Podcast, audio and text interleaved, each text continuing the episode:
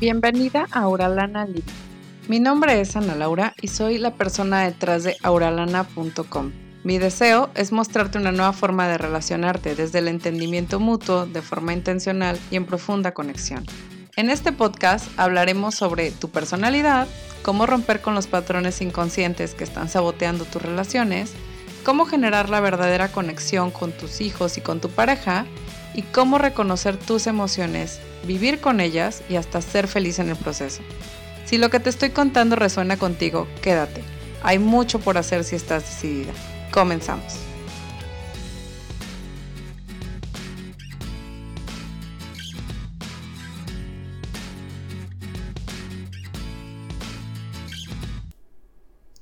Hola, bienvenida a un nuevo episodio de Auralana Living Podcast. El día de hoy vamos a hablar de cuatro pasos, cuatro pasos que vamos a dar para resignificar nuestra historia. Antes de iniciar, quiero recordarte que, bueno, tu historia es una interpretación de los hechos. Esta parte es súper, súper importante. Y en un episodio pasado que se llama Cambia tu pasado, precisamente, hablamos justamente del poder de resignificar nuestras historias. Hoy te quiero dar cuatro pasos con los que tú vas a poder cambiar o resignificar tu historia. Entonces, nuevamente, quiero que entiendas y que comprendas y que vivas esto de que tu historia también es una interpretación de los hechos. Si yo te conté, por ejemplo, en los primeros episodios de este podcast, mi historia fue desde una cierta narrativa que yo estaba viviendo. Ahora creo que incluso si te vuelvo a narrar mi historia, probablemente te resulte un tanto distinta. ¿Por qué? Porque como yo voy evolucionando, también me voy dando cuenta de pedazos que yo platicaba de mi historia o de cómo sucedieron los hechos en ese momento, de esa parte de mi vida, de mi proceso para recuperarme de la codependencia, de una cierta manera que al reflexionarlos o repasarlos, de repente me doy cuenta que están cargados de creencias desempoderantes, de creencias de víctimas, de, creencias que no funcionan para mí y que obviamente tengo que ir cambiando. Y al resignificar la historia de esta manera, por supuesto también cambia el en quién me estoy convirtiendo hoy. En cómo estoy entendiendo quién fui en ese momento, eh, las acciones que tomé en ese momento. Eh, también estoy entendiendo qué es lo que puedo hacer ahora justamente con ese, con ese pasado. Y es que realmente resignificar nuestras historias nos ayuda, como te decía, a eh, tener incluso cambios a nivel identidad, ¿no?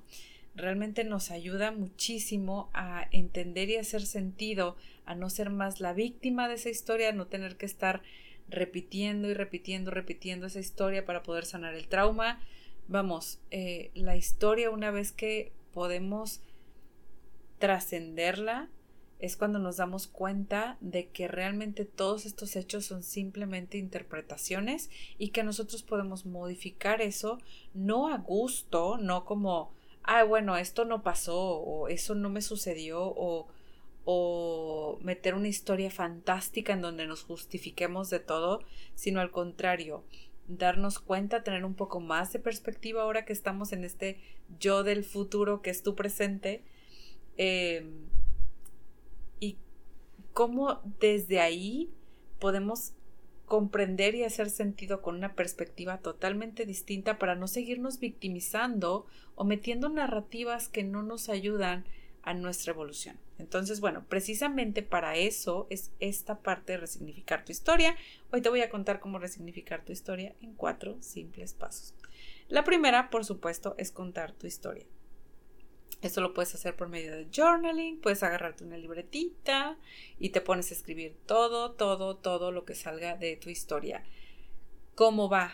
No te juzgues, no pienses en lo que la psicóloga te dijo, no pienses en lo que el desarrollo personal te dice, no pienses en nada de eso. Así como surgen esos pensamientos, así como surgen esos recuerdos cargados de emoción, eh, como te salga del alma, no te juzgues, cuenta los hechos tal cual como tú los recuerdas, ¿no? Ok, ese sería el paso número uno, contar tu historia con toda sinceridad. Ahora, puedes hacerlo escribiendo o puedes hacerlo también grabándote, que a mí me pareció que incluso los cambios de los cambios en la voz, en el tono, esto, aquello, o sea, como que nos van, la voz nos va dando una conexión y un panorama incluso con nosotras mismas para poder comprendernos un poquito mejor desde dónde te lo está contando esta persona, ¿no? Nuevamente a las palabras que leemos pues no les podemos luego poner el mismo tono o el tono exacto en el que lo queríamos hacer. Para muestra está WhatsApp.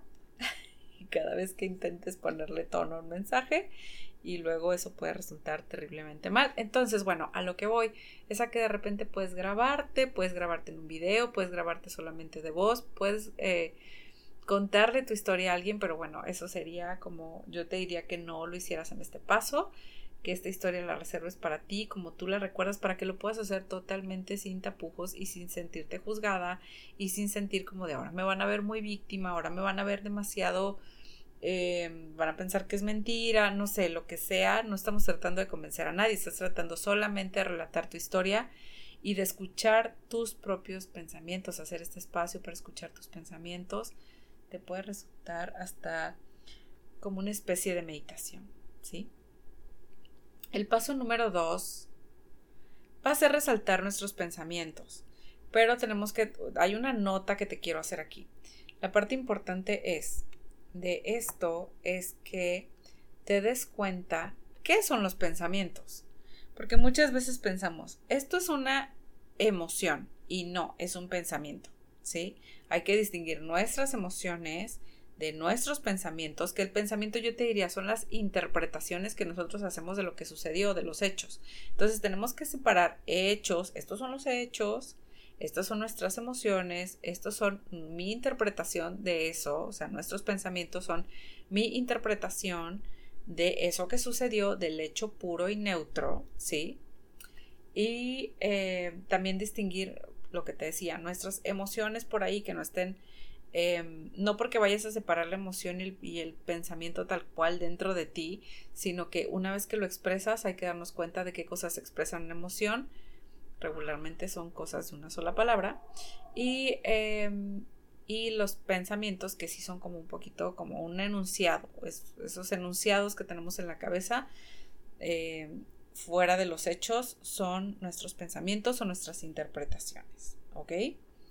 Entonces, pasada esa nota, ahora vas a resaltar todos los pensamientos que tienes. A ver, pensamientos, enfócate en los que no te funcionan, en los que te dan una narrativa que no te hace sentir bien. Por ejemplo, los pensamientos desempoderantes, los que te hacen sentir como víctima, las generalizaciones, todos los hombres son malos, la gente es mala, la vida es horrible todos estos pensamientos que notas que te estorban, hay que señalarlos, casi casi que agarrarte con marcatextos o escribir viendo tu propio video donde empezaste a contarte tu historia a ti misma, todo este tipo de cosas, ¿no? Ok, una vez que distingues los pensamientos que no te funcionan, hay que darnos cuenta de cómo podemos y hay que hacernos estas preguntas. ¿Qué pasaría si yo dejara esta historia neutra? Si yo le quitara todas estas y me sentí de esta manera y eso lo hizo porque era bien mala onda y eso lo hizo. ¿Cómo le hago para quitar esas interpretaciones? Y si lo dejo con los puros hechos, ¿qué pasaría? ¿Ok?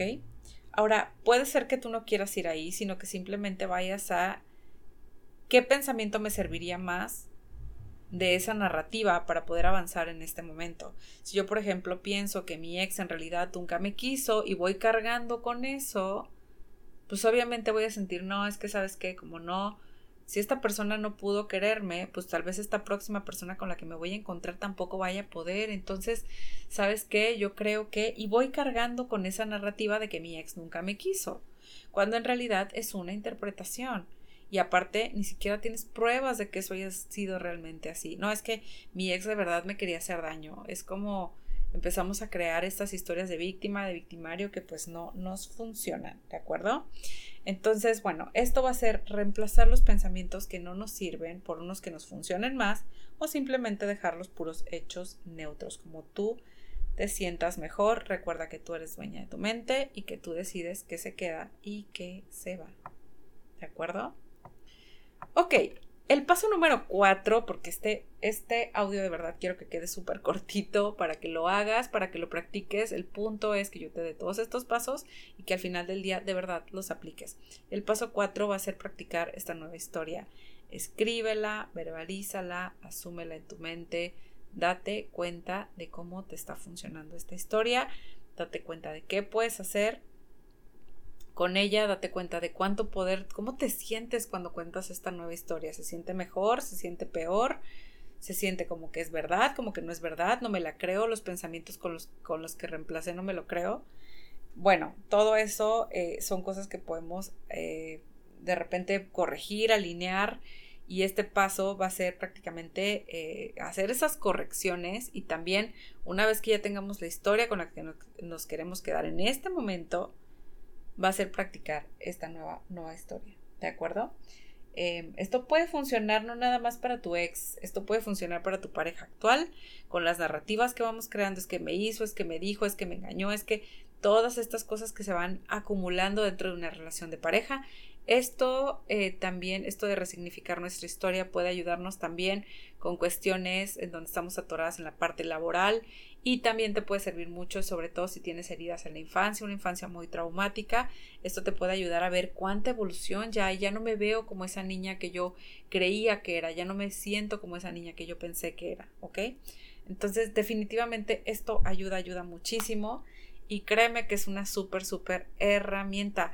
Si este episodio te gustó, por favor, compártelo, etiquétame en Instagram como arroba y déjame decirte que también, súper importante, si este episodio te gustó y deseas hacer este proceso con mi acompañamiento, te voy a dejar un link en los, en los comentarios o en, el, en la información de este episodio, en las notas de este episodio, donde tú vas a poder agendar una sesión de 30 minutos conmigo donde podemos platicar, hacer un una, una, pequeña práctica de coaching y también te platico cuáles son las opciones que, que tengo para trabajar eh, o más bien que tienes para que trabajes conmigo, ¿ok?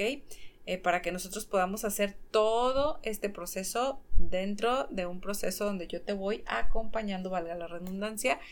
Y bueno, aquí se acaba este episodio. Es un episodio de alguna forma bonus.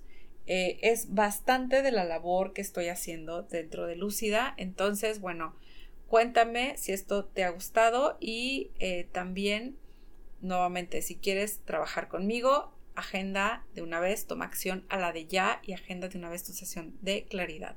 Te mando un beso, un abrazo y nos vemos pronto. Si este contenido resuena contigo, te invito a suscribirte al podcast y de esa forma no te pierdas ningún episodio. Compártelo en tus historias de Instagram y etiquétame o envíame un mensaje directo. Recuerda que solo así puedo conocer tus opiniones y de paso nos ayudas a llegar a más personas.